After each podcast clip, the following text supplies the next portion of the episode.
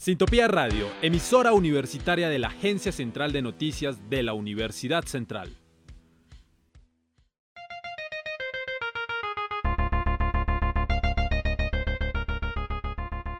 Reciba el fin de semana bien informado, Con Rubik, choque informativo.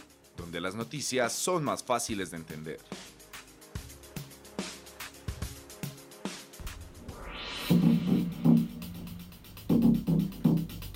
En tiempos de paro nacional y todo el auge a raíz del por qué Colombia continúa en las calles, les damos la bienvenida a Rubik Cast, un podcast de Rubik Choque Informativo. Recuerdan la orden de la Corte Suprema de Justicia para que el Estado garantice los derechos humanos de los protestantes en medio de manifestaciones, sentencia a raíz de toda la violencia y la vulneración de derechos por parte de la fuerza pública en el 21N? Según la FLIP, Fundación para la Libertad de Prensa, estos son los siete desacatos a la sentencia STC 7641 del 22 de septiembre del 2020. Veredicto de la Corte Suprema de Justicia que ordenaba medidas para garantizar el derecho a la protesta pacífica y la protección de los derechos humanos durante la misma. Primero, la no repetición de la estigmatización, la detención arbitraria, el uso desproporcionado de la fuerza y los ataques a la prensa.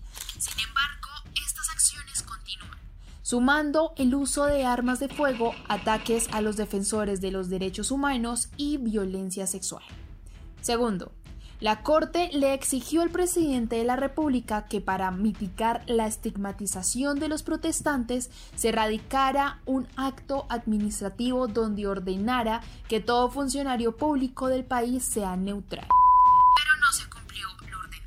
Tercero, la Sala Civil ordenó la creación y el diseño de un protocolo para moderar el uso de la fuerza en medio de protestas pacíficas de la mano con organizaciones de derechos humanos.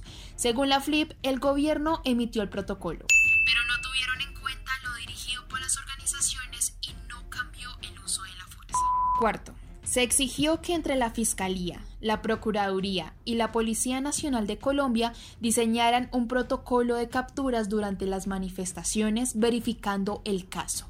Sin embargo, el protocolo no incluye que los familiares del capturado y las organizaciones sociales hagan seguimiento del mismo. Quinto, se ordenó el acompañamiento y la verificación de las acciones del SMAT por parte de la Defensoría del Pueblo antes y durante el movimiento civil, para así enviar informes de control a entes competentes como el Tribunal Superior de Cundinamarca. Pero no se ha evidenciado ningún control adecuado al SMAT ni la realización del informe. Sexto, en la sentencia se prohibió el uso de la escopeta calibre 12 arma que mató a Dylan Cruz.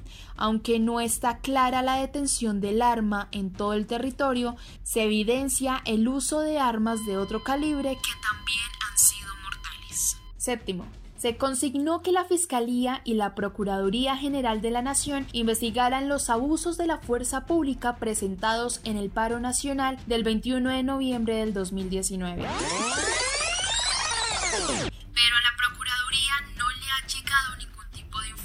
que la Fiscalía debía remitir. También la FLIP le pidió a la Corte Suprema de Justicia que proclame el desacato y exija que el presidente retire la asistencia militar que la policía no utilice las armas de fuego en reacción durante el contexto de las protestas, asimismo suspender la presencia del SMAT hasta que se garantice el uso moderado de la fuerza, además de otras peticiones que se desacataron cuando son sentencia de la Corte Suprema.